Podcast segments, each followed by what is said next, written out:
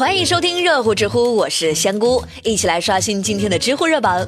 知乎热榜第五名，最执着的小偷，知乎热度两百一十五万。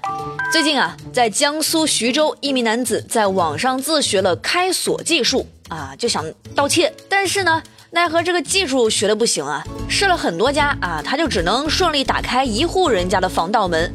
于是就认准了这一家，就一直偷，一直偷，甚至创下一周偷了四次的记录。那目前这个小偷因为盗窃被依法刑事拘留。哇塞，你这真是完美诠释了什么叫做物尽其用啊！这可真是把自己学到的技术用到了极致啊。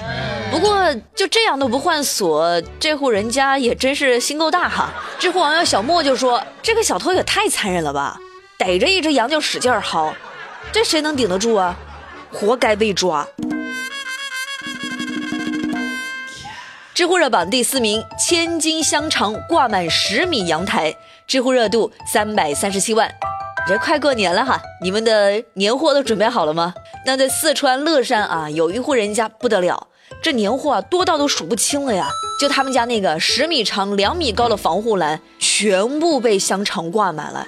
你站远一看的话，就特别像一扇窗帘一样啊，布满了整个阳台。那香肠的主人都说了，这全都是自己吃，或者是送给朋友。挂满阳台呢，没有任何目的。邻居们也表示，他们家比较殷实啊，下面的门市茶楼也都是他家的。呵呵，这是比较殷实吗？这是相当殷实啊！知乎网友雪见都说啊，好想跟这户人家做朋友吧，你就做做梦吧啊！知乎热榜第三名，女子带狗上公交遭拒后怒怼全车，知乎热度五百二十九万。在一月八号，陕西一名带宠物的女子啊，强行要求上公交车，那司机呢明确表示拒绝了。女子坚称车里面没有贴告示啊，凭什么不能上车呢？那车上的乘客纷纷都让女子理解规定，但是女子却说理解你们这。那谁理解我呀？随后，一车的乘客无奈换乘，那这名女子呢，还强行赖在车里，最终被民警带离。先姑不说别的哈，麻烦这位女士明白一点，公共交通那跟私家车是两个概念，行吗？有些东西你得去学一学。知乎网友小克就说：“你喜欢养狗没关系，但是你不要让你的狗影响别人的生活呀。万一有人怕狗，或者有人对狗毛过敏呢？”所以不要再给自己的素质差来找借口了。那我们今天节目的话题互动啊，就来聊一聊这个事儿。你能接受带狗上公交吗？能接受的扣一，不能接受的在节目下方扣二。I love you。知乎热榜第二名，九千元班费供老师吃喝沐足，知乎热度七百八十三万。在一月十五号下午，有家长爆出了两张微信截图，在这两张截图上，详细显示了湖南省郴州市二中高五六九班的班费开支详单。图中有说，班费的总收入是九千元，那开支情况除了复习资料印刷费以外，还包括了给各位老师表心意，什么和田下烟一条，请老师沐足就是洗脚等等内容。我就特别纳了闷儿了，现在的班费都做这个用的吗？用来孝敬老师了？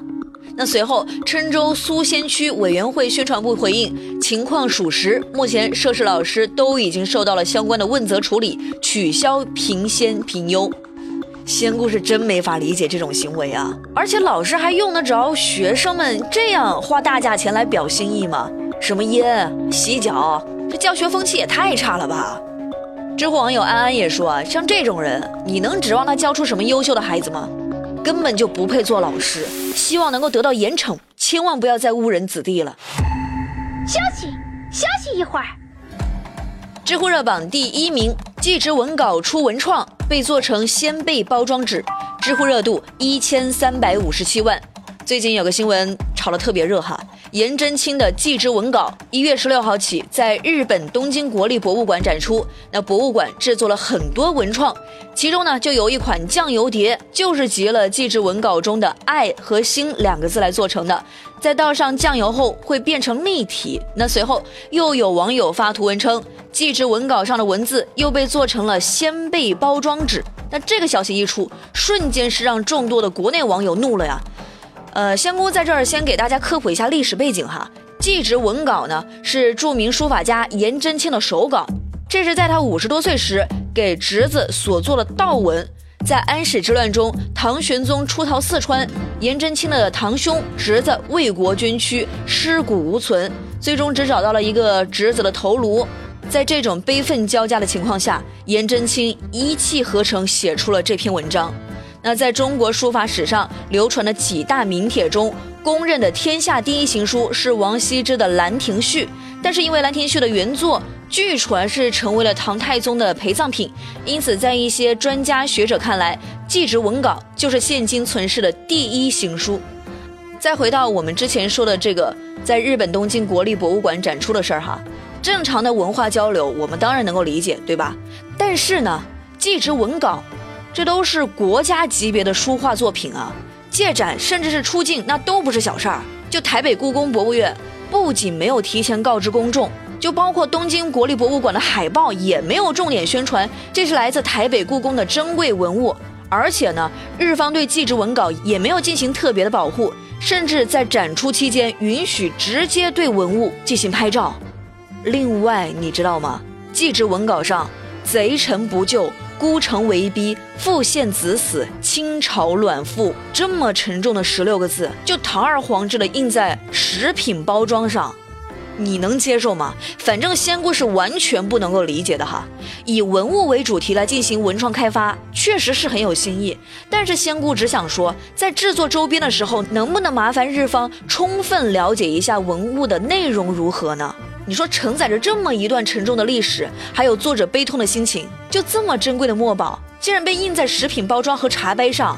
仙姑觉得把它拱手借出的台北故宫博物院，实在是愧对了原作中“子孙保之”四个字啊。最后还有一个更值得我们深思的问题，或许是，你要知道祭侄文稿在内地都没有展出过呀。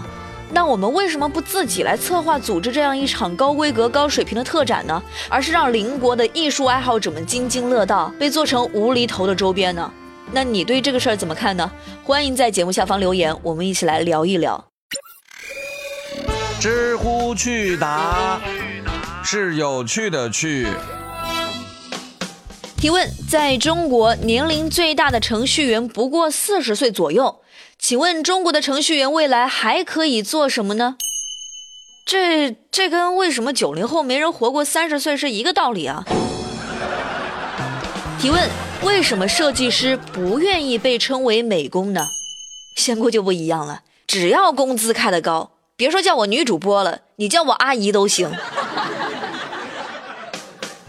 提问：低端的轮椅为什么都是手摇的？为啥不加个脚凳呢？